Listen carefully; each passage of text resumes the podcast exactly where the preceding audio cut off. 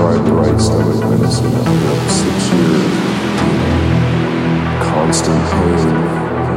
Finally, within, I haven't had a stomach for like over a year. No, they never figured out what it was. Most, most, yeah, yeah, yeah, yeah, yeah, yeah. It's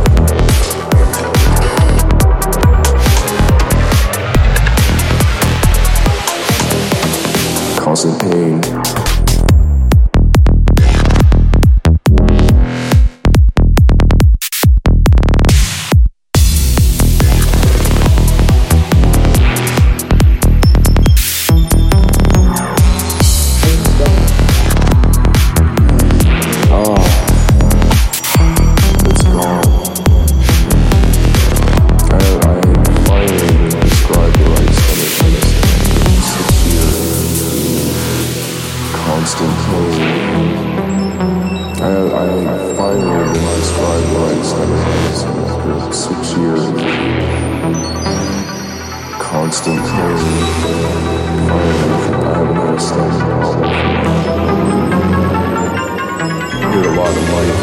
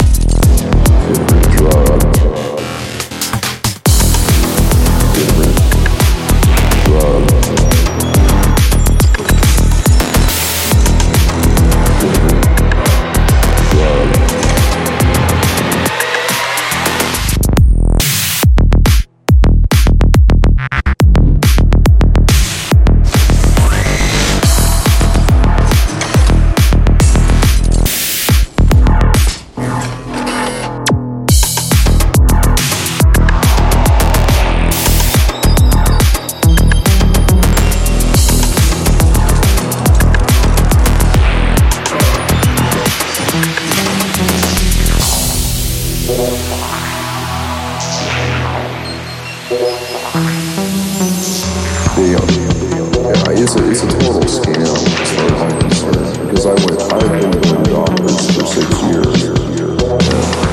And I've tried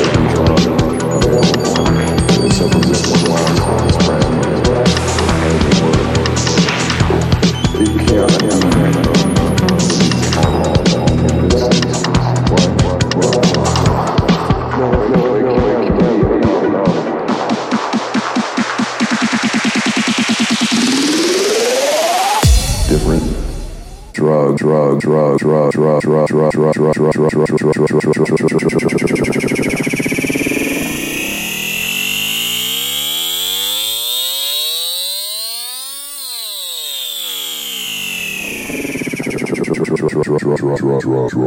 drug drug